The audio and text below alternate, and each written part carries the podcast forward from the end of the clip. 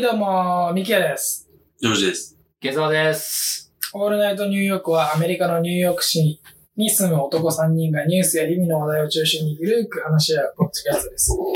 はい。じゃあ、それではね早速やっていきたいと思うんですけど。はーい。前回ね、ちょっと英語の話が出て、英語でどんな本を、あ、まあ僕がね、読んでる本は英語でどんな本を読んでるかとか、あの、英語の話できたんで、今回はちょっとね、英語の、英語、まあ英語学習って言うとちょっと硬いですけど、英語についての話とかをうん。していこうかなと思うんですけど、いいね。あの、もともとどの辺ぐらいからですか？い今、今どれぐらいですか？英語え、ちょっと大雑把や。大雑把だな。どう評価すればいいんだよ。今自分、自分で自己評価つけてください。英語トップル何点みたいなのないもんね。自己評価どれぐらいですか？いやー、ゲの中ぐらいじゃない？日常会話どうなんですか？二人とも日常会話は別にできますよね。まあ、生活できないとやばいでしょ。俺15年いるのにさ。生活する分だよね。うん日常会話って言うとね、怖いよね。その、振り幅がね、人と違う。そうそう、振り幅あるよな、それだってな。基準がね、本当に。で、読み物に関してはね、この間っていうか、前回のあれで、ちょっと出ましたけど。なんとか、時間かければ読めるから。読むの、読む方が簡単ですよだって教科書全部ね、本だもんね。英語は当たり前だよね。読んでるから。時間かければ、うんね感じではあります。どれぐらい、どの辺から、いつから英語を、なんていうんですか、その、ちゃんと勉強してきたっていうか。だってニューヨーク住んで、池澤さん15年ぐらいですか？うん。で、ジョーさんはもう4、5年ぐらいですよね。うん。どの辺からですかね、英語につき始めたのとか、なんかきっかけとかありますか？やっぱ勉強した瞬間ありました？まあ、俺は、え、てかみんなさ、中高、え、高校出てる？出てますよ。出てるね出てま。すね。そうだね。中高でやったじゃんはいはい。に日本でだよね。日本でうん。やって、でも俺大、あの、大学出てすぐ一週間後に、あの、海外来たんだけど、おうおうおうその時は、マックで注文もできなかったからね。はいはじめ語学学校に行って、はじめカナダにいたんだけど、3ヶ月、バンクーバーに。そこで語学学校にいて、でも、全然喋れなくて、は日本大学教、あの、英語教育なんかそんなもんっていうか、い。うん。あの文法とか分かってんだけど、でも、喋りくりは一切やったことなかったから、行って語学学校入って、それでも全然喋らなくて、俺もう、あの、シークレット、あ、なんだよあの、シークレット高しって言われてたから。そうそうそう。あまりに喋らなすぎて、何考えてるか分かんないっていう。ただ喋れない、あの、臆病なやつ。コードネームそうそうそうそう。シークレット高橋みたいな。情けないよね、恥ずかしい。それぐらい。逆にミステリアスな印象を与えてたんですね。そうそうそうそうそう。ミステリアスなやつだったんだ、俺は。ウケるなぁ。うんそれが全然喋れなくて、でも、まあ、その後、えっと、シアトル渡って、ちょっとカレッジ入ったりとか、なんかそんなことをしてるうちに、まあ、普通に日常会話できるようになって、で、あとはいきなりビジネスの世界に飛び込むことになって、うん。ニューヨークタイムズで、あの、新聞社のでインターンやったりとか。あと大学にその頃通ったカッシーみたいに通ってたので、卒業したんだけど、そこでチューターやったり、俺数学のチューター、数学教えてたんだけど、そんなことをしてるうちに、まあ自分の得意分野ね、を教えてるうちに、まあ身についたりとか、あとは俺は、あの、バイオリンを弾くので、弾いてたので、小さい頃からね、5歳から弾いてたので、それを持ってきてたので、英語喋れない時にはそれがすごい使えた。あのね、どういうことですか？あの、どういうことかっていうと、あのこうポンって出してね。あのね、その、通ってた2年 ,2 年生大学があるんだけど、そこの英語の授業っていうのがあって、うん。まあ、要するに俺らで言う、なんだろう、国語の授業みたいなやつがね、大学であって、そこの教授が、たまたまバイオリンを弾く人だったんだよね。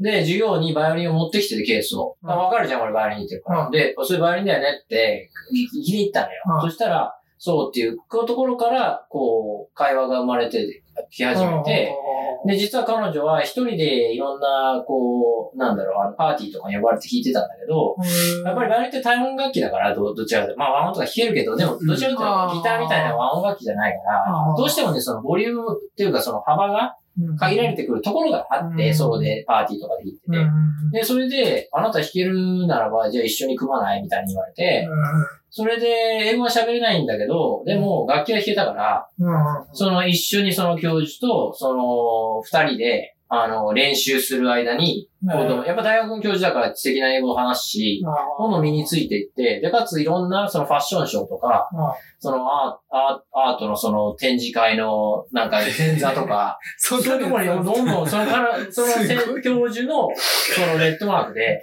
呼ばれてって、だから来た当初の、その、スタートダッシュはすごく良かった、ニューヨークに来て。やっぱそういうチャンス非常に多いから、いろんなパーティー行って、うん面白かったよ。なんかファッションショーで、女の子たちがバーっと脱いでんだよ、着替えて裏で。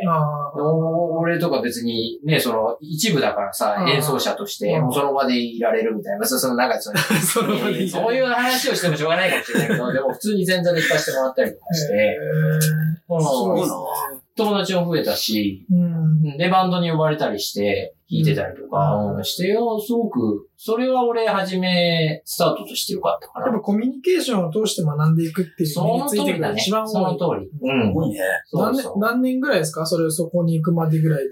それがだから、三、二年、三年っぱ2、ってところ3年とかですそう。ね。で、そこから、その今さっき、あ順番逆になっちゃったけど、ニューヨークタイムズのインターンやって、そこから銀行に入って、働いてってなったらもうビジネスだからう、ん似てる銀行だったけどね。だから社内では日本語だったけど、お客さんはね、外国の方もいらっしゃったから、うんでやって、で、その後大学院行って、そこですごい勉強したよね。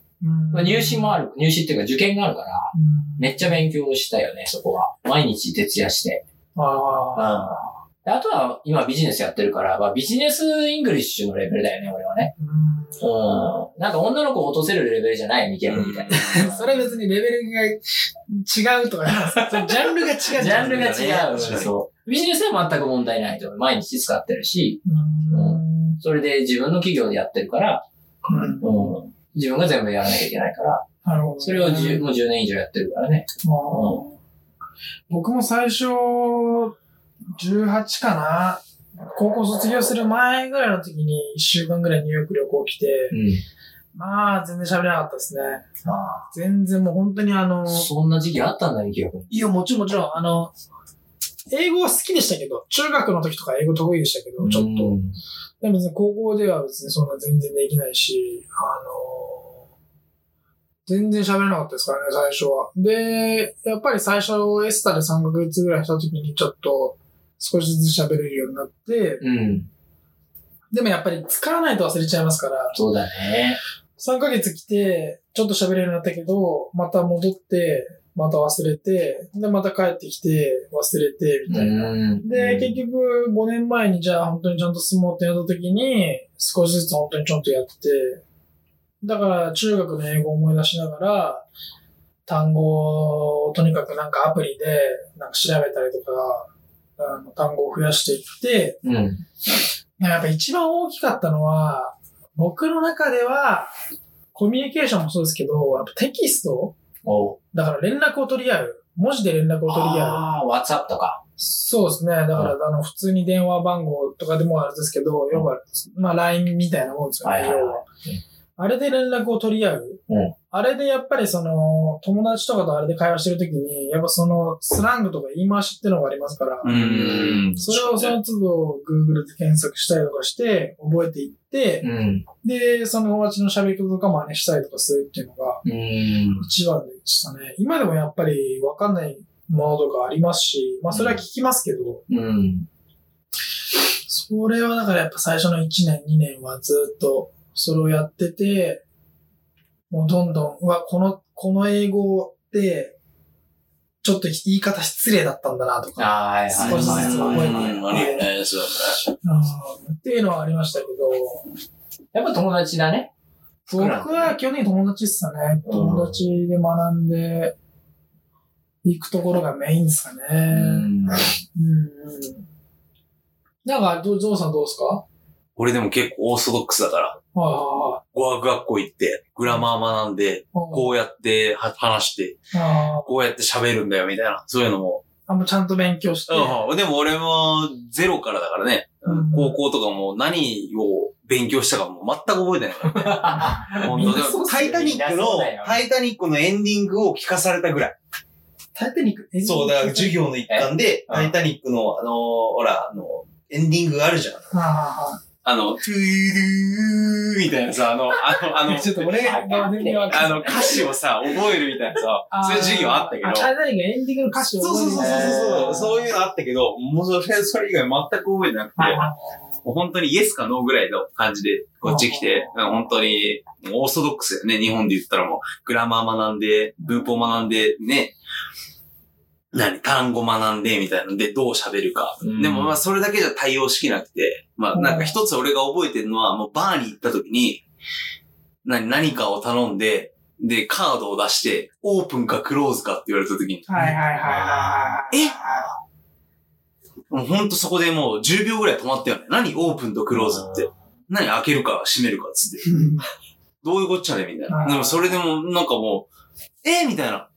えー、もうもう普通に当たり前のようにさ、オープンかクローズかどっちなの？みたいな。はっきりしてみたいな。ちなみにそのオープンかクローズかっていうのはどういう意味なのかちょっと説明してもらってバーで言うオープンかクローズか。え、お会計をその場で済ますか、その、お会、あの、その、お会、そのカードをそのままキープして、はその何？何後払いにするい。かあとだから、けていくかそう、それにつけていくかっていう意味合いだったんだけど、もうそんなこと知らないじゃん。うん日本にいてそんなオープンかクローズかって言わない。もうそこで一番テンパったね。アメリカに住んでて、何オープンかクローズって。わかるわかる。そんなのだって、学んでなかったよ、俺そんな。あで、ね、え ?What is オープンみたいなさ、え、何言ってんの？みたいな。で そこでも会話が成立しないから、もうそこで折れちゃうみたいなさ、うん。ワレーバーみたいな感じだね。じゃあ俺現金で払うから、つって向こうがしたらね、もうワレーバーじゃなくて、そうそう、どっちかなつって。えーみたいな。あ悪いみたいなさ。ってもこう、こうちゃんとしたか答えがね、俺がな、なんかわかるような答えが返ってくるわけじゃないからねあ。あそういうところはなんかこう、語学学校じゃ学べないよね。学べまあ、そうだね。で、お誰かが教えてくれるわけでもないから。だそういう学ぶ機会、だからそれはやっぱ本当に日本にいても絶対に学べない英語。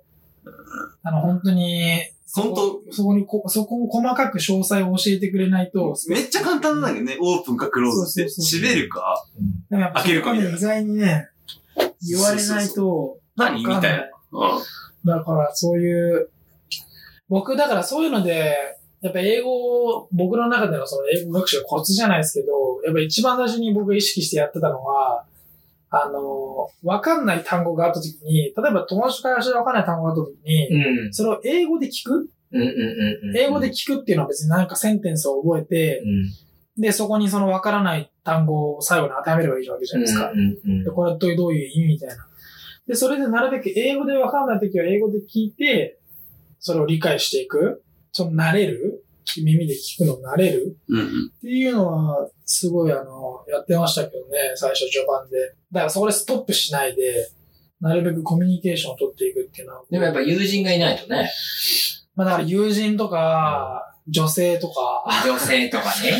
ねやっぱりそれはよく言うじゃないですか。その、女性でもね、男性でも、やっぱ異性同士だったら、もう頑張って喋りたいから、うんって言えば自然と、人によると思いますけど、そういうのでもね、ああ、確かに近道だよね。英語を喋る。うん自然と、でそれは別に勉強じゃないじゃないですか。うん。友達はやっぱね、どうせ作ったりとかね、人とあれするのは、出会うのはありますけど。よくさ、でも、ほら、あの、海外行ったら、外国人の友達作ろうみたいに言うけど、うん向こうだってさ、ボランティアじゃないんだからさ、友達ってやっぱいて楽しくないとダメなわけそうでで、すね。うん、なんかこちらが英語を教えてうん学びたいからって君と友達になるっていうのは基本的にない話だとめっちゃ一方通行思う。なむちゃくちゃ向こうも自分に何か、こ確かに。う、ベネフィットがないと、確かに、そうっすね。付き合わないじゃん、当たり前だけど。最初はやっぱり僕もそうか、そうなってくると日本に興味がある人とかが中心だったそうそうそう、例えばね、そういう風になってくるよね。うん。うん。だから俺もなんかインターンとかうちの会社来る人にはみんな、ひとまず自分の何か趣味っていうもので、ミートアップみたいなグループだったりとか、そういうところに行けっていう話はしてる。うん。君はな何かしら日本人の中でやってきてることが多いから、バンドやってたとか、そしたら楽器持ってこいとか、あの、ラグビーやってたら、あの、ラグビーのグループ入れよとか、うんサッカーやってるの何でもいいんだけど、そういうのは、例えばニューヨークだったらいろんなグループがあるから、俺はそういうところに絶対に、1ヶ月2ヶ月の滞在かもしれないけど、行けっていうのは話してる。それが一番。本当の友達が、だってそこでは英語はあんまり喋れなくても、ラグビーはできるから、ラグビーの話をする。ラグビーのプレーの中で、うんお前うまいなねだなっていう中で、で、その後みんなで飲み会行くとかいう中で、今日のプレーについて話せば、結局プレーで役に立ってるから、うんそいつにとってベネフィットがあるわけで、そのチームにおいて。だから、そういうのを通さないと、いきなりお友達はできんと、俺は。ああ、そうそうね。もう道で、はい、みたいな。おい、すごい、みたいな。なんかねえみたいな。確かにそうですね。振り返ってみればそうだな。うん単純に話をしてっていうのはあんまないかもしれないですね。うんやっぱ僕は音楽やってたん音楽やってるんで、音楽のつながりとか、があります。なんかあるよね。その持ってる知識でもいいんだよ。その好きなバンドのとかさ、そのそういうのの話で盛り上がる。でも同じ趣味ってことだ、それは。うん。じゃないと続かないですもんね。続かないよ。人間同士だもんそもそもね、そもそもの話で。ねうんそれはある。そういうのはあるかなと思うから、うん、必ず何かそういうものを持ってこいっていう話は俺はするかな。確かになんか漠然としてますもんね。英語を学びたいっつってもね。よく language exchange とかあるじゃん、そういう集まりみたいな。ああいうのに行けばいいとか言うけど、まあ、もう二人とも分かってると思うけど、あんまり、こう、そ,、まあ、そこでね、いい出会いがあったって人もいるから別に否定はしないけど、俺はもう趣味とかの方がもっと、なんか、早いし、うん、いきなりプロフェッショナルの人と出会えたりとか、なんか、例えばそれこそそうやってラグビーとかサッカーの集まり行くと、え、こんな、あの、結構 Google の偉い人とかさ、なんかそんなの普通に気楽に入ってたりとかして、うんすごいそういうビジネスの話が聞けたりとか、うん広がりが半端じゃなかったりする？ああ、そう思いますね。確かにね。まあ何か所属するっていうのはいいと何もなくても。俺はそれで楽器が良かったし、あともう一つやったら赤十字入った。うんうん、ボランティア活動だよね。で、ホームレスの方の、その、にお声掛けしてシェルターに連れて行くとか、そんなことやってたけど、あれはすごく良かった。そこで。こっちニューヨークで。ニューヨークに来た時すぐ入って、うん、何か所属せんと。別にボランティアが好きだとかそういうのでは正直なかったんだけど、うん、別になんかその人道支援が興味あるとか全く正直なかったけど、でも、それには何かやろうと思って。はいはもう要は人が足りてないわけだよ、ボランティアってさ。いまあや、ね。で、別に金が欲しいわけじゃないから、どうせ金稼げないから、学生で。だからそういうとこ入って、まあそれこそ、まあちょっと人人工呼吸とかそういうセミナーいくつも受けたけど、うん。その間に友人ができて、で、そこでチームになってうん、次のプロジェクトに行くみたいな、配属されてね、うん。行くみたいな、結構、それはそれで勉強と、友人っていうのかな、うん知り合いができたうんの楽しかったね。うんその過程で英語を学んでったってのはあるかうんすごいアクティブだよね。な。すごいですね。初めて聞きました。ああ、そう、初めて話したわ。確かにそうですね。やっぱりその英語だけを学ぶっていうよりかは、何かを、何かをやるっていう過程の中で英語そうを必要になってくるものを、っすごい大事だよていうのが多分一番自然で、より自分が、なんていうんですかね、能動的に、そう自分からこう、自主的に、あのーできるんじゃないかなって思いますね。確かに実際にじゃあ語学だけやるって言っても、うん。結局じゃあ語学できたらじゃあ何に使うのそれって話ですから。その通りだね。うん。やっぱね、その人に求められてるととかよく、よかったよ、そういうので。うん。なんか今日疲れたなとか思っても、ここ人数足りてないのに高し来てくれないみたいになって、で、なんかのそのホームレスの方をこう連れてくプロジェクトで深夜1時に行かなきゃいけないとかね、みんな行く人が少ないんだけど、俺別に若いし元気だし、なんか、まあ、じゃあ行くかって行くと感謝されるっていうので、自分もモチベーションが上がって、俺役に立ってるっていうのが、この社会に、うん。全部ペーペーなのにさ、でもそういうのを感じると、より他の人と会話も進んでいくし、そうですね。うん、確かに確かに。確かにね。そういう機会って結構たくさんある。うん。そういうポイントは大事ですね。うんやっぱりコミュニケーションの中で何かメインのものの副産物として英語を身につけていくっうんてうんいう。ね。もうそう考えたら日本でもできるよね。まあね。まあ、できるっちゃできるけど。できますね、日本で。日本でできんじゃない？だからそういうコミュニティに入っていくわけでしょ？だから自分から。外国の方がいらっしゃる。うん。ねがうんもうね。で結局、その、これは僕は思うんですけど、うんニューヨークに住んでる人でもそうと思うんですけど、うん。こうニューヨークに住んでる人たちに、で、あんまりニューヨークに長く住んでる人たちでも、あんまり英語喋れない人っているじゃないですか。うん僕多分そういう人たちに共通してるのが、あの、結局その一日の最後に、日本語に帰れる場所がある。はいはいはいはい。日本語を喋る環境に帰れるうん。人たちうん。っていうのはこれ、え英語の上達が弱いと思うんですよ。ああ、なるほどね。じゃ、じゃなくて、もう一定の期間だったら、例えば半年でも一年でも、もう英語しか使えないうんうんうん。まあまあ多分 LINE で家族と喋ると思うかもしれないですけど、うん結局家から出たら家に帰っても、ほとんど英語しか使えないっていう人たちの方がうん。伸びる。それはそうだね。だから結局、ルーメイトが、だから僕最初は、まあルーメイトは日本人だったかな、ずっといつも。でルーメイトが日本人とかはまあよくあることですけど、でもそれ以外はもう英語しか使えない逆に。うん。うんっていう環境って強制されると、あの、そこもまた伸びる、ね、一つの要素になりますそれはそうだよね。あの日本にいるよりかは、まあ日本にいてもね、できる人はできるんでしょうけどね、頑張れば。でも僕、そういう頑張ったとかじゃなかったんで。うん そうそうそう。でこっちにいたから自然とできるようになった。で勉強したって感じはあんまないっすよね。うん、それはあります、あんまりニューヨークで聞かないんだけど、俺がね、その初めてカナダに行ってバンクーバーで入った語学学校はポリシーがあって、そのポリシーって何かっていうと、母国語で喋っちゃいけないっていうルールがあって、だから、バンクーバーとかアジア系多いから、やっぱ日本人の留学生も多かったんだけどでもそこの学校は同じクラスでも日本語で、あの、要するに母国語ね、日本語でとか、その国それぞれあると思うけど、話してると、3回聞いたら退学みたいになってて、確か。先生とか、うん。あとなんかみ、えーなんか他の人が密告するのは知らないけど、そういうのがあってめっちゃ厳しいね。そう、あって、だから日本人同士でも英語で喋って、すごい違和感たっぷりで、あったんだけど、でも、まあ、初めのスタートとしては良かったのかなと思ったり、ちょっと、トゥーマッチにやりすぎてたところはあってたりして、すごいなんか嫌なやつになってたけどね。まあもう、学校外で、そう、学校外でもうい日本語でちょっとね、ちょっとここは話そうみたいなところでも、俺はわざと英語で拙い英語で返すみたいなところで、なんか嫌なやつになってたところはある。うわみたいな。そうそうそうそう。それ what? みそう。そうそうそう、そういう感じ。そういう感じ。なってたのは。嫌なやつやな。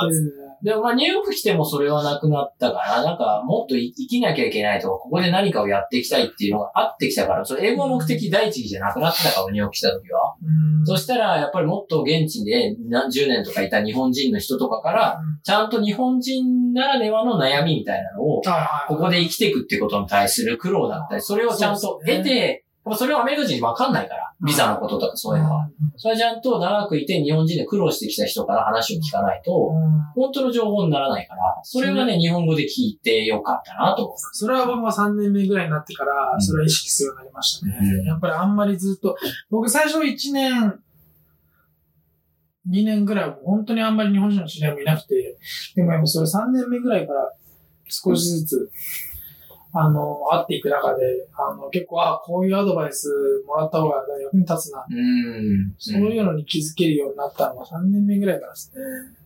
やっぱ、なんか、やることが見つかって、ね、あのーどうやって生き残んなきゃいけないのか、このニューヨークでみたいになった時に、まあ、先達の方のお話ってね、ぱり貴重だったりするから、それ、その方が日本人であるっていう可能性は日本人である以上は、うん。自分が、あのー高くて、うん。俺もいろんな方に助けていただいたと思うし、うん。だから、それは、あの、間違っちゃいけないとこだよね。うん。うん。なるほ英語学習。は横の、横のつながりはそう大事だとそうそうそう。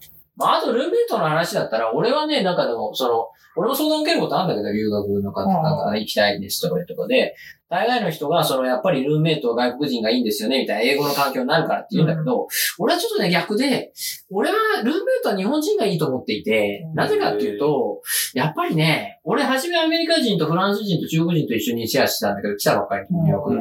あのね、単純な話なんだけど、部屋がきつい匂いが。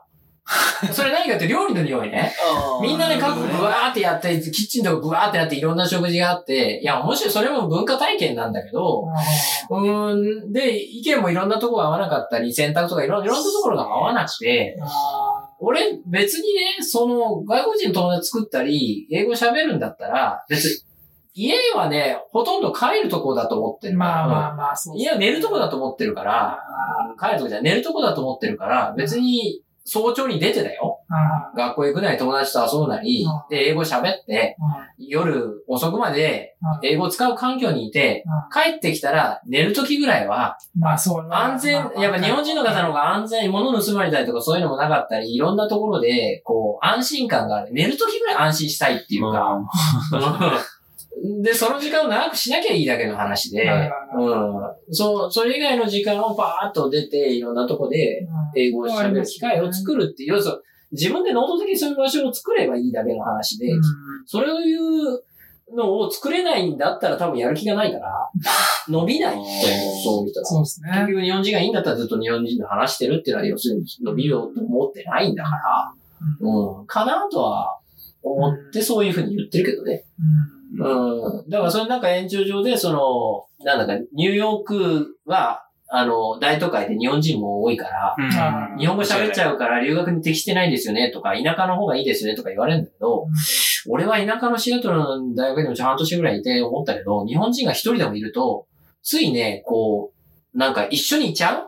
うん、90、99 99.99%の白人とかね、他の非日本人でも、一人でもいると、なるほどね。なんか英語で返すのが変だったりして、日本人同士。日本語で喋っちゃうと一緒につるんじゃって一緒に遊びに行っちゃったりとかすると、日本語使っちゃう。で、一人で読むとそうなる可能性が、いや、それも自分のあれなんだけど、相手次第だったりするけど、でもそうなるから、俺はよっぽどニューヨークとかに来た方が趣味やってるのつながりとかもたくさんあるし、うん。俺シアトルいる時にバイオリン持ってったんだけど、誰もそういうオケとかあっても、すごい限られてたり入れなかったりとか、でもニューヨーク来るとそうやって、もうアーティストたくさんいたり、一人で弾いてる人とかいたり、オーケストラもたくさんあったりするから、その、下手なレベルの何でもいいんだよ。機会があれば。そういう集まりが趣味の集まりは何でもあるから、マニアックなものから。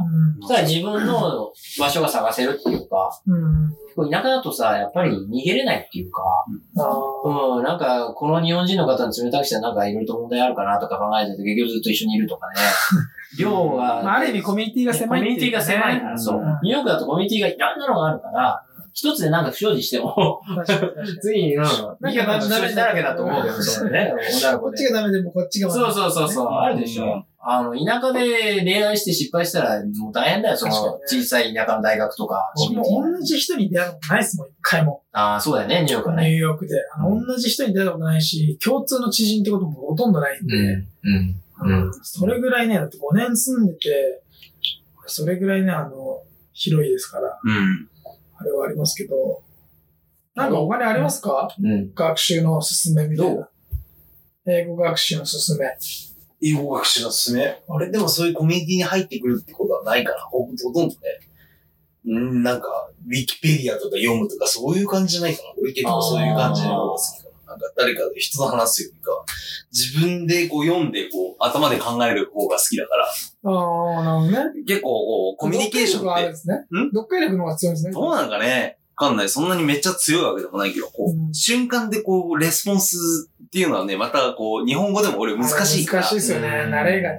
そうそう、こう話してて、頭の回転がね。そううんそれは日本語でもできんから、うんうんそこはちょっとこう、でもまあ普通、なんかね、ね、そこはできないから、こう自分のペースでこう読んで、みたいな、うんね、こう自分が考えたことを、まあ理解しても理解しなくてもいいけどう、んつって。まあそう、そう、そういう感じはしやったから、そういうことはしてたから、なんか、うんとりあえずわかんなくても読んでみるみたいな。ああ。ね、そういうことかなわかんないけど。ねえ、だってあとは何、何があったかななんか英語独特の言い回しとかね、もう全然わかんない。あ、俺もわからんなわかんないのたくさんあるね、未だに。映画見てても、未だにわかんないのたくさんあるもん。ああ、だから映画とか見るのもいいっすよね。そうね。だから本当今ネットフリックスとか、あの、あ字幕ついて読めるから、うん。英語の字幕つけて、便利な世の中だよね。僕だから最初それやりました。あの、慣れてきた時に、ネットフリックスとか、だから最初の1年とかやっぱ字幕で英語でもう見てもわかんなかったですうーん。よ。だからちょっと慣れてきたかなってくらいの時にちょっと挑戦してみようと思って、うんうん。英語の字幕で映画読みは見始めて、うん。最初はちょっとあんまよくわかんないですけど、でもまあ映画はまあ見れるから、うんどんどんどんどんどんその理解できるパーセンテージが上がってくると、うん。最近はもうずっと英語で、あの見てますけど、本当慣れだよね。やっぱその、まあそうね。あの楽しみ、英語が覚えられることの楽しみの一つとして、やっぱりその映画だったら、その字幕とか日本語で解釈されたものじゃなくて、うん。そのままのもので見れるわけじゃないですか。そうだね。だからその、まあ、吹き替えでも、え、日本語字幕でも別にいいんでしょうけど、まずその、なんていうんですか、フィルターがかかってないっていうか、ローカライズされてないもので、そのまま見れるっていうのは、だから本当それぞれ、そのそれこそ独特の言い回しとかありますから、そういうものがその、そのまま見れるっていうのはね、面白いですよね。うん。なんか答え合わせできないのがね、またね、自分がこう思った意味と、こう、この本当の字幕の意味っていう、この答え合わせができないっていうのはね、結構もどかしいところがあるね。うん。調べます？そういう時。俺結構調べますよ調べる範囲で調べるけど、でもそれがね、そこの画面にピッとししてるっていうかどうかはもう本当にわかんないじゃん。ああ、まあね。本当に。そうだよね。こういう意味ですっつって、ああ、じゃあこのままで解釈したら、どういうことなんだろうっていうことはね、多々ある。だものによってはアメリカ人の人でも、これをこういう場合、この単語をこの場面で使うのが正しいのかとか、うん。あの、ね、そういうのが議論されてるページとかもありますから、あるね、あるね。それってどうやって使うのみたいな。まあね、それはね、あの、難しいですけど、それを、それこそ、そういうくらいのレベルになってくると。でも、やっぱね、その映画も見れる、映画もそういう風に、あれできるっていうのもありますし、やっぱり自分が、例えば、いまあ YouTube でもそうですけど、やっぱり YouTube、僕 YouTube とか一番思いますね。日本語でしか見れないと、日本語で検索かけるじゃないですか。うん。日本語で検索かけて、YouTube で動画見れるものが、じゃあ、いくらあるのか知らないですけど、うんどれくらいの数あるのか知らないですけど、それ英語っていうものが使えるだけで、英語で検索できると、もう全然違う。動画そが。検索結果として出せるうん、うん。っていう、もう世界がこれだけ広がるんだなっていうことに気づいたのは、やっぱある程度英語を覚えてからですね。そういう魅力があるかな。これから英語ね、あの、頑張って覚えたいって思う人は、まあ、結局英語を覚えたところで、それをじゃあどうやって使うのか、なんで覚えたいのかっていうのがすごい大事になってきますから、まあ、その辺が明確になるのね。タイプがね、いろいろあるよね。本当に喋って覚えるタイプとか、そうそうそ本当にもううそう。読んで書いてみたいなさ、そうそうそう。うん、うん。何って言いろんいますな英語の、英語のあの、でもまあ、俺の周り見てて一番伸びてる人はやっぱり異性だな。異性ですかね。うん。彼女を作ってる人だな。まあ、俺とカッシーはとかなり遠い話だけど。そうですね。だからもうそこはもう俺は抜きにしてる。うん、俺も抜く、抜く、抜かしてもらうから、うん話し始めたけど、一人しか関係ないけど、ここのね。それは一番大事。本当に。めっで、めっちゃ伸びるよね。ちゃ伸びる。彼氏作った人とか、ぐわんぐん伸びるよね。うんびっくりするぐらい。格言であっていい、いいと思う俺。だからもう。英語喋ってない彼氏か、彼女ですね。ベッドで覚える英会話。英会話ですああ、もう間違いない。格言であっていいと思うようんね。英語学習において。結局早いんでしょうね、それ、それ。早いよ、やっぱり。会話量が違うよね、やっぱり異性とはね。確かに。分かんなかったら分かりたいって思いますもんね。うん、そうだよ。ね気持ちがついていきますからね。男友達とさ、20時間とか話さないだろ、多分ね。ねもうこの人と20時間話したい。っていうね、思う人ね、喋ったらやっぱりそれはね、20時間そうそう差が生まれますからね。そうそうね会話の差が。だから俺日本でも学習できると思ってて、これは。だから日本ああ、なで、るほどね。そうそう、日本に興味ある外国人にもうどんどん喋りまくってみたいなさ。うんね日本、まあね結構そのね、日本に興味ある外国人の人の方が、こう、あれどうなの？これどうなの？みたいな。まあだからそれはもう本当一人いれコミュニケーション一人いればいいですよね。だから、だから日本語があんま喋れない外国人の人が日本にいて、その人と一人と仲良くなったら、うん。もう結構ある程度一定の期間で、そうそうそうそうそうそう。だし、ちゃんとその話聞いてくれる？はいはいはいはい。やっぱこう、相手もコミュニケーション取ってきてくれるみたいなスタンスじゃん。だからね、ニューヨークはまた違いますから。でも、そこはこう、ありますね。うん、そこは住んでて思うかな。でも結局、日本でやってると、そのまたバーでオープンクローズみたいなことに出くわすことないですから。うん。あーそうね。それはそうね。そういうイレギュラーなね、ことはね。。うんイレギュラーなね。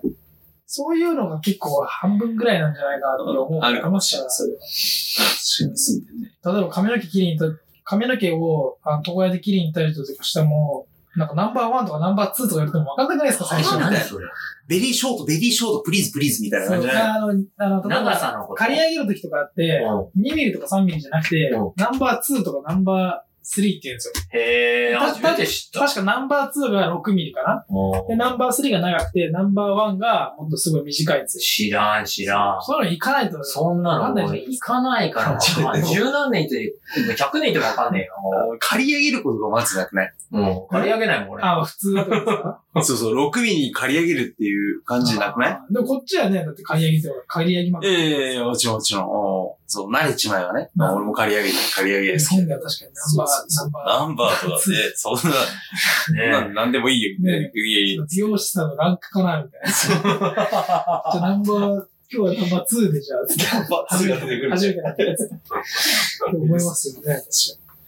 まあでも、我々もう5年、十何年で住んでますけど、結局今のその英語学習の今回のテーマについて話して思いましたけど、うん。結局僕らの中で、まあ僕らの中でってか、僕はですけど、そこまでやっぱり英語を、こう、うんもう、これはもう英語をとにかく勉強するぞっていう思ってやってきた期間がない。うん、うん、うん、うん。あのーあんまり僕の中でそれがメインじゃないうん。かったんで、あんまり、なんですかね、特に印象に残ったこととかあんまないんですけど、やっぱりミュージシャンとしてね、対戦しに来てるからね。そうそう、日々の中でやっぱり思う思うことが多々ありますけど、あこれもあったな、あれもあったなっていう。やっぱ音楽っていうものがメインであると、その途中で覚えていく。例えば音楽用語に関しても、うん。その、日本語、だから逆になんか多分日本語でわかんないうん音楽用語とかもと多分多いかもしうれないです。ん、うん。その英語ではこうやって言うけど、日本語では音楽用語わかんないとか、やっぱりその、実際どれぐらい必要なのかってなった時に、その、例えばそれが本当に、ものすごい専門的な英語が必要な人じゃない限りは、その自分の専門音楽だったら音楽とか、ビジネスだったらそのビジネスの一定の英語とか、っていうものを勉強すればいいわけですから、ね英語が、その、苦手だから、あの、海外に行けないなっていう、うん。よくある、よくあるね。あの、最初の、なんていう日本人多いよね。それはやっぱりなるべくあの、ね、取っ払ってもらいたいですね。取っ払っていきたいですね、その辺は。あくまでやっぱりツールだからね、コミュニケーション。いや、大事なんだけど、とてもさ。でもそれが全てではないよね。でもそれだけで結構日本の方は嫌がる人多いよね。とか、ちょっとした発音とかさ、でなんか、あ話せてないみたいなさ、うんえ、いや、ちょっとちゃんと中身聞こうや、みたいなさ、そういうのある。逆に言うとさ、俺なんだろう、日本にいる外国人の方で、日本語ペラペラの方、ペラペラってすごく、うんあれだけど、流暢な方がいるときに、でもそれは100%ネイティブじゃない場合が多いじゃない？で、で、あのー流暢っていうレベル？でもすごい黙ってたりとかするってと当然あるんだけど、うん。そういう人に対して日本人ってさ、あ、日本語上手ですねって言うじゃない？あ日本語上手ですねとか言ってあの方、かっこ外国人の癖してみたいなのがあると思うんだけど、それよりさ、その方が何ができるか、うん。何を中身として言わんとしてるのか、うん。言葉は足りんかもしれない。その日本語は流暢じゃないから。でも、その人が持ってるものだって専門性だったり、そこに執着、あ本当は注力するべきなのに、うん。そういう面で見ない気がする日本人の方って、どうしても。逆にニューヨークの方だと、あの、英語がそんな伝わらなくても、うん。その人がミュージシャンだったり、うん。ペインターだったりとか、何か専門がある時に、うん。一生懸命なんか語ってると、それみんな聞いてると思う。たとえ流暢じゃなくても、あうん、この人のその持ってる技術を何だろうっていうのを知りたいっていう方が先に立って、うん。聞きにくい英語かもしれない、確かに。で、もちろんそんなの一発でわかるわけで、自分との母国じゃない、の言語じゃないって、この人は。でもそんなことが先に、だからこの人ダメだとか、あの、英語上手ですね、みたいなことは絶対なくて、それより、ああ、この人はこういうことをやってきて、こういう技術を持ってんだって、そこに興味があるみたいなところが先に立つ気がするから、ちょっと日本人の方は、その、その、まあ、言語にね、その、すごくプライドもあるのか、その、ね、すごく厳しいのかわかんないけど、日本語ってものに対して。でも、ちょっとか、そのせいで英語を学ぶときにそれが障壁になってることがあるんじゃないかなと思って、うん。もっとフランクでもいいから、レベルも、まあ、それは高いに越したことはない。それは間違いないんだけど、それ以外のところ人間としてどうその人に、目の前にいる人に伝えたいか、何を伝えたいかっていうところをもっと重視するべきなんじゃないかなやっぱ実力とかね、意見とかが評価されますからね、うんアメリカは。うん絶対そう。その、な、中身？うん。その中身っていう意味での実力？うん。っていうものが評価されますから、その辺をね、確かにね。日本はね、違うからね。他人からの、もう本当どう見られるか。まあだからそのさ、建前みたいなのがやっぱ重要だったりしますから、日本は。確かにね。日本 はとか知らないですけど、ねえ、その辺はありますよね。なんかすごい映画俳優みたいにさ、なんか、なんかな、スラングとかすごい使ってさ、か話せないと英語を話せてるにならないみたいな感覚があると思う、日本の人って。結局、そのやっぱり、覚え始めてから覚えることの方が多かったりするじゃないですか。そのある程度知識が身についてきたからこそ覚えられるものとか、ん。うん、うん。あるね。あるから、うん。やっぱり最初はね、本当に挨拶とかうん自己紹介だけでも、は本当だからその池田さんが最最初の方に言ってたみたいに、やっぱり自分で趣味があったりとかうん何か自分が語れるものうん。とかがあれば、話はね、続いていきますからね。で、単語とか別に調べればいいわけですから、うん。うん。確かにね。単語は調べればいいし、でも、具体的には僕一番最初に、一番最初に覚えたのは、あれですかね、あの、やっぱ現在形とか、うん。うん。あの、過去形、未来形うん。っていうあのセンテンス、あのテンプレートは覚えうて、ん。うん。で、それに、あの、単語だけ入れ替えるうん。うん。っていうようにして、そしたらもうパターンが作れれば、これから何するっていうのと、何したっていうのと、うん。テンプレをたくさん持っとくんだよね。テンプレをたくさん持ってる。なるほどねそしたら多分10個ぐらいテンプレ持っていけば、多分もう結構それで会話できる。動詞と名詞とかをそこで当てはめてくってやつだよね。そうそうそう。変えてくってやつ僕は最初それ使ってましたね。うん。それがいいよね。それしかやってなかったですね。うん。あったあったそれなるほど。そういう戦略があるんだ。いや、もちろん、最初はね、それでやってましたよ。もう覚えてないな。覚えてない。そういうのは必要だね。うん俺もあの、カレッジ入るときに、あの、英語の面接ってあってさ、あの、シアトルの時、何やったかって、あの、あの、論文みたいなやつを、意味はまあ、ほ半分ぐらいしか分かってないんだけど、丸覚え入試の前に、面接の前に、完全丸覚えして、それをね、5パ5パターンぐらい作って、はそれぞれ 10, 10分ぐらいの面接って分かってたから、10分ぐらい話せるのを5パターンぐらい完全に覚え込んで、完全に覚え込むの。丸暗記。論文をさ、その自分の言葉じゃないのだから。どうやって覚えるんですか？暗記っつってそのまま丸暗記。も。なんですか？もう口に出して口に出して読んで、読んで。完全丸暗記して、それで結構な長さですよね。結構な長さ。めっちゃ練習した。でも暗記するから一人でブツブツ言うだけだから人も必要ないし、確かにね。それでやったら、そのインターナショナルの、あの、生徒たちはその面接を受けなきゃいけないのね。で、うん合格、それによって英語の ESL っていうその下部組織英語のね、うん。語学学校のレベルが決まって、一番、そのちゃんと喋れる人はその一番上のクラスをパスして、いきなりカレッジのクラスを取れるっていうのがあって、で、インターナショナルの生徒、それ世界中から来てる生徒が、そこで、その入試で、100名ぐらいいたんだけど、うん。その3名だけは、あの、パスして、いきなりカレッジに入ったんだけどうん、それに入っちゃった俺。全然喋れないの。に、俺。言っとくけど、これ自分の自慢じゃなくて喋れないのに、全パクリしたから、俺の英語すごい完璧な英語で。論文ですか？論文？論文っていうより、まあ、記事みたいなやつ。で、をう完全に暗記して、そう。で、その喋る、喋、なんか喋ったんですかまあ自分の話に少し変えてるけどね、それこそミキヤ君に言ったように名詞だけ変えたりして、だいたい、しその、事前に、その、どういう風な内容が聞かれるかっていうのは、うん。その、聞いてたから、その先に入ってた人たちに。うん。で、母国の話こういうのしてくださいとか、なんでこの大学に入ろうと思ったんですかみたいな話っていうのを、もうそういうのを、もう、テンプレのような探してきて、うん。でそれを、うん、ガーッと読み込んで、で、それをただ言っただけ。ずーっと。そしたら君すごい話せるねってなって。力技をそうそう、力技。でも入ったり全然喋れない。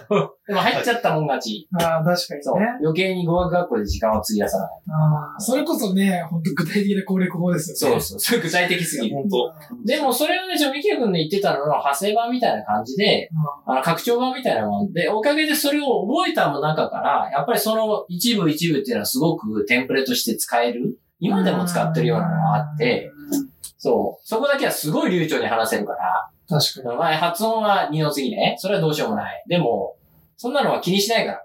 あよほど伝わらない発音以外は、まあまあであれあ。ば。アメリカ人はそういうことより中身を気にするから、この人はいわゆる英語を喋れる人。うん。発音は Japanese English かもしれないけど、確かにっていうので、通ったっていうのは覚えてる。あうん。シアトルの大学だけどね、その時。だそのテンプレ方法っていうのはいいなと思うんう。うん。だってね、アイビルとか一回覚えたらもうずっと使えますから、うんうんみんな使うし。そうだね。そうだね。うん確かにね。あとやっぱりあのーまあ僕の中での一つの結論じゃないですけど、英語を覚えるだけだったら、そのコミュニケーションツールとしての英語を覚えるだけだったら、そんな難しくないと思うんですよ。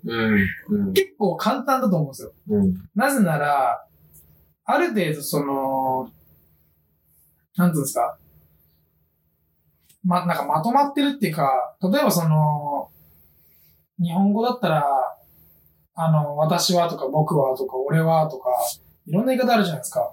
でもアメリカ、英語は愛だけじゃないですか。うん。だから結局そこで、そのなんか僕らだったら、なんかその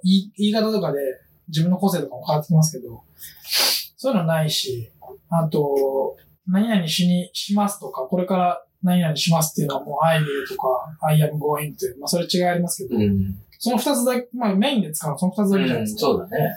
だから、あとはまあリスニングが重要ですけど、やっぱそれ慣れですから、うん。そんなにね、あの、難しいことじゃないと思うんですよ。うん。結局、英語はそんなに重要な壁にはならないと思うので、そうだね。何をするのかっていうまさにのを本当にがっつり落とし込んできた方が、英語はそのね、あの、英語は覚えようって思う気持ちがあれば、あの、できるようになろうって思う気持ちがあれば、その道中で、ね、覚えられますから、絶対。逆に言うとね、本当にそこがポイントで、うん。その英語の話だったけど、本当にそれが本質で、うん特にニューヨークかな他のとこはあんまり知らないけど、何をやりたいんだとか、何も持ってない人は、ここにいると本当辛いと思う。いくら英語がペラペラ喋れても、うん。うん中身がなかったら誰もついてこないし、誰も一緒にいたいと思わないんじゃないかなとは思う。そまあそこまで厳しいこと言わなくていいんだけど、別にそんなみんなが、ね、あ専門家の塊みたいな街ではないけど、う んでもそういう面は、やっぱりあるから、いてもつまんないから、まあそうですねうんやることないんだったら。うんただいて、ね、なんか、お友達とお話ししたいみたいんじゃん。もう1ヶ月であげますから、その。飽きるね。うそんな面白いもんないよね、ここ。ないですね。言い過ぎか。なんかね、やっぱそれで幅が広いからこそ、あの、自分がね、そこに何か引っかかるものがないと、なんか、ただぶらつ、ぶら、ぶらついてるだけみたいな。うん。ただ街を歩いてるだけで終わっちゃう。ほんう。結局、どのお店にも入らないみたいなうん、うん。感じで、結局中身が全然見えない。やっぱニューヨークの面白さってね、その中身にあると思うんで、そういうところをね、あの、楽しむためには、何か自分一つ持ってると、勉強、まあ英語も上達するし、そうだね。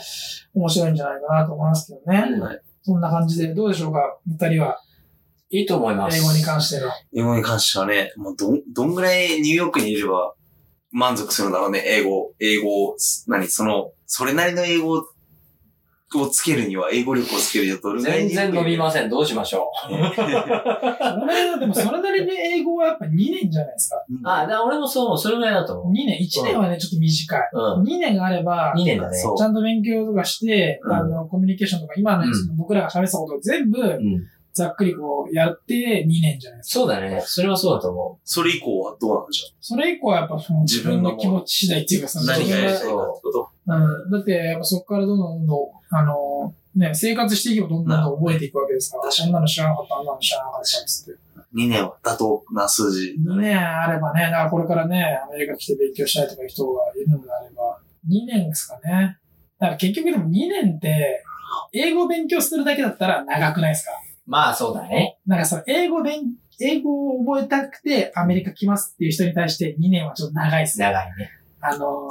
多分みんな半年ぐらいで覚えたいじゃないですか。英語を覚えるだけだったら。うんでもやっぱり2年ぐらい必要だとは思うんで。ねアメリカ人の文化とかもあるからね。そうそうそうそうだねだからそれこそ本当に2年間いるのに、目的とあればあれば、英語、本当に純粋に英語だけっていうのはね、もう。純粋に英語だけ覚えたら2年長いっす。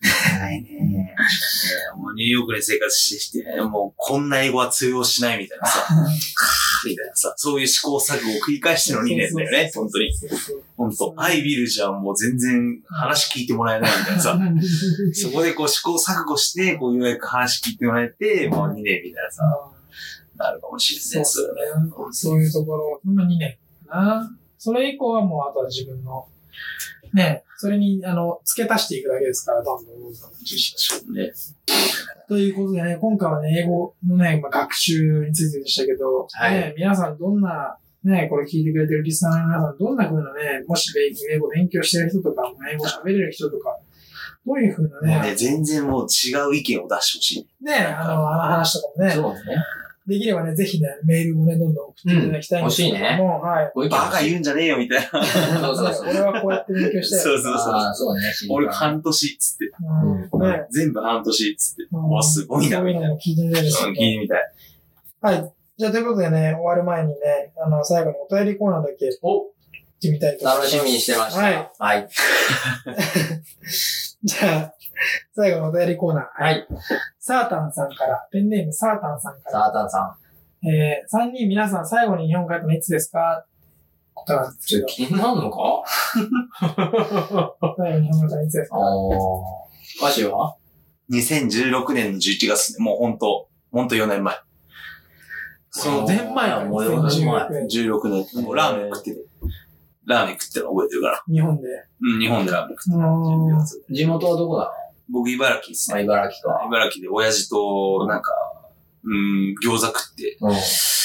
そうね、4年前だからもうね、ちょっと大統領選挙の話あで、ー4年前で、そうそうそう、そこで、うわーみたいなっていう思い出はすごい頭に残ってる。4年前だからね。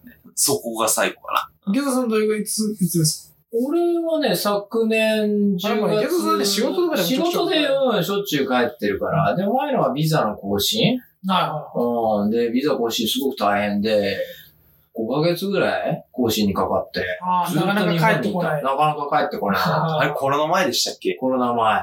もう今帰ったら二度と帰ってこれないよね。帰ってこないですね。うん。だから、うんまあ、運が良かったと思うよ。そういうタイミングで更新できて帰ってこ。ないで今、帰ってる人たちが、ああそうか怯えながら聞いてる確かに、確かに。でも今ほんと大変。それから一気に変わったもん、いろんな労働ビザの条件が。そうか、そうか。だから、まあそこで5年と、ひとまずあと4年はだから大丈夫だけど、うんまあそれが最後かな。だから今、ね、日本で、いあの、見に行きたい、あの、工芸士とかね、メーカーさんとか、いろんなとこあるけど、ちょっと今はまあ行けないっていう感じで。まあね、行き来がね、行き来がこっちもこっちもね。ふざけんじゃねえよって。うんそうありますよね。隔離しとけっつって。ね なんで帰ってきたんだみたいな。そうそう、日本から来たのか、ふざけんなとか言われそう、日本だと石投げられてさ、本当に。家族に迷惑かかるそう。怖いですよね。何がこれ本当わかんないから。怖いですそうそうそう。僕はこっち来てからまだ帰ってないですね。え？そうなの？俺一回も帰ってないですね。すごいね。すごいな。あの、僕もともと一番最初にニューヨークに来た時に、あの、ニューヨークにあるブルーノートニューヨークっていう、はいはい。まあ、ジャズ、電動みたいな、うんまあいろんな音楽やってるんですけど、うんそのブルーノートのがまあ僕の中での一つのゴール。はいはい。そこに出出演、出出演するのが一つのあの目標として、やっぱそれを達成しなかったら、日本に帰っても、あの、ビフォーアフターがないと、うん。なんか、そう帰る意味ないかなとすごいね。そういうのは帰、まあ帰ってないですよ。まだ、あの、ブロード出るまでは、うん。まだ帰ってないんで。結構大変なのそれ出んの。そりまあゃそう結構だろう。一流な人しか出れないようなところですね。じ歴史の長い、あの、あ、そうなんだ。ブルーノーまあ、あとちょっと数年ぐらいで、ね。アポロシアターとかじゃなくて。アポロシアターはまだちょっとジャンルが違います。違うねあアポロシアターはちょっ一芸だからねとタレントショーみたいな。そうなんだ。めっちゃ行くけどね。出てほしいけどね。そうそう、なんか。日本人のタレントめっちゃそこに行くからね。そうそうそうそう。自分のとね。じゃあ今後も帰るつもりはない。まあ、ブルーノート出ないと帰れないですね。明日出れば帰れるってことでしょ、要は。ね じゃあね。じゃあ、出るか、コロナでね、どういうあれかわかんないですですごい決意だねうん。でもない家族に会いたいとかさ、お日本にいらっしゃるんでし。ょ全員家族日本ですね。ない？そういうのとか、友達に会いたいとか。あのー、4年、まあ、最近多いですかね。本当に。最初の1年とか全然そういうのないですけど、3年、4年、あのどんどんどんどん近い月が経っていくと、うん。それはありますね。そうだよね。まあ、まあ過去の人はそんな5年もいなかったら。まあ、そうだよね。そうだよね。友達とかだからほとんど連絡取らないですね。本当に、例えば SNS とかでたまに高校ですごい仲良くなった友達とか、うん。あと幼馴染とかとちょっと連絡取るとかはありますけど、うん。そうですね。あんまり、まあ僕別に友達とかそんなのあんま、その、連絡取れなきゃとかっていう感じじゃないんで、うんっていう人間じゃないんで、うん。うん。あれは大丈夫ですけど、まあ家族ですかね、一番は。そうだよね。まあ、それ以外は別に特にないですけど。明日出て帰れよ、帰れよ。明日出ても、明日ですすぐね、家族に心配なんだ。緊急、緊急、緊急でね、明日で、ラストミニッツでね、そうそう、行って、つって。っていうのはありますね。何年それで何年5年ぐらいですね。?5 年か。早く帰ればいいですけど。長いね。ね。長い。あなんかややっぱり日本に帰るタイミングの時って、うん僕これ最近ちょっと思うんですけど、やっぱり日本に帰ったら、あ、やっぱ帰ってきたみたいな感覚になるんですか俺は初めのうち、あ、そうね、なってたけど、うんすぐまたこっちに、ニューヨークに戻りたくなっうんで、そしたら日本、ニューヨークに帰った時に帰ってきたって思うんですかあ、なんか違う感覚かな。あのね、もうな、成田とか、まあ、あれだと、降りた瞬間に日本の匂いがするんだよね。うん日本の匂いっていうのがあって、それを嗅いだ時に、あーって安心感はあるけど、うん。でも、まあ、い、2週間とかいいると、うんもうなんか、またニューヨークの匂いがこう、懐かしくなって、また、もともとやりたいことがあってニューヨークに来てるから、あ、まあまあまあね。それを継続ししたいっていうのがまたブワーっと出てきて、あうん、戻ってきちゃうっていう繰り返しだあよね。うんドジョーさんどうですもう覚えてないよ。5年前かいや、なんか、日本の匂いっていうのはすごいわかる。わかるでしょやっぱ家に、家、その日本に帰った時の日本に帰った安心感みたいなのあります？あるでしょだってそんなんだってね、美味しいご飯も食べれるし。まあまあまあ。でどこもちゃんとね、あるわけだから。ある。うん。どこない、ないわけじゃない。こっちにね。あるある。そうそう何も気にせずね。そう、だから僕一回も帰ってないんで、こっちに引っ越してきたから、その、なんかもうずーっと、あのー海外にいる感覚まあ当たり前なんですけど、うんそのずーっとその、出てる、うん。ずーっと故郷から離れているっていう、僕感覚なんですよ。だから多分、それがもうすごいベースにあるんですよね。多分、うんずーっと長く住んでて、もう慣れる、慣れてるし、普通に生活できるんですけど、結局そのベースとしては故郷からは離れていますっていう、だからそのなんかあんま安心するっていう、っていうか、だから日本に帰ったらまたそれがちょっと、一回安心して、またこっちに来る、あの、充電ができるのかなとか思うことたまにあるんですけど、あどうなんですかね。だからそれはもう帰らないとわからないですよあ。ね。そうそう、個人のあれですもんね。うんうんそれはね、やっぱちょっと友達いや、でも楽しみではあるよね。次帰るときはね。4年も、4年以上帰ってないんだから。うん。こう、違う視点でまた見れるわけだか帰る予定普通に物には変わってないでしょうしね。うんら。ないですね、僕今のところは。あ、ない。帰りたいですね。もう好きや行きたいもんだってね。あ、そう、俺もね、帰ったらね、牛丼ね牛丼屋行くの好きやとかやるしね。いや、本当もうそれだけでいい。うん。もうほんとそう。それ2、3回やったらね、あ、もういいからまた。飽きちゃって。ほんとそれ、それでいいかな。ねえ、まあそういうところでね、はい。えー日本に最後に帰ったのいつですかっていう質問でしたけど、はーい。またね、お便りの方もね、どんどんどんどん送ってもらいたいんですけど、うん。今、何、何ビュー、何、何プレイぐらいですか？あの、視聴者あ、もう数。全然50とかそんなもう可愛いもんよ。うん半分半分ぐらいなんですよね、日本とアメリカで。そうそうそうそうそうそう。うん。俺らまだ個人的に宣伝をしてないからね。そうですね。これからね、今後ね、少しずつ。だから今聞いてる人はレアよ、かなり。こう、だからもう最初からのファンそう、ファンみたいな。ここでメールね、送ってくれたら、ねもうすぐ採用だよ。すぐ採用 まだ少ないから。確かに。うそうです。ん。ぜひぜひ。ぜひぜひまた送ってもらいたいですけども。ね。では今日はこんなところで。はい。はい。以上、他に何かありますか？言い残したことありますか？本当でも思いつきで話すから。そうですね本そういう番組ですから当。ね。そうそうそう。はい。じゃあ今回はまあこの辺でね、はい。いいんじゃないでしょうか。ありがとうございましたはい、ありがとうございました。バイバイ来週。ありがとうね。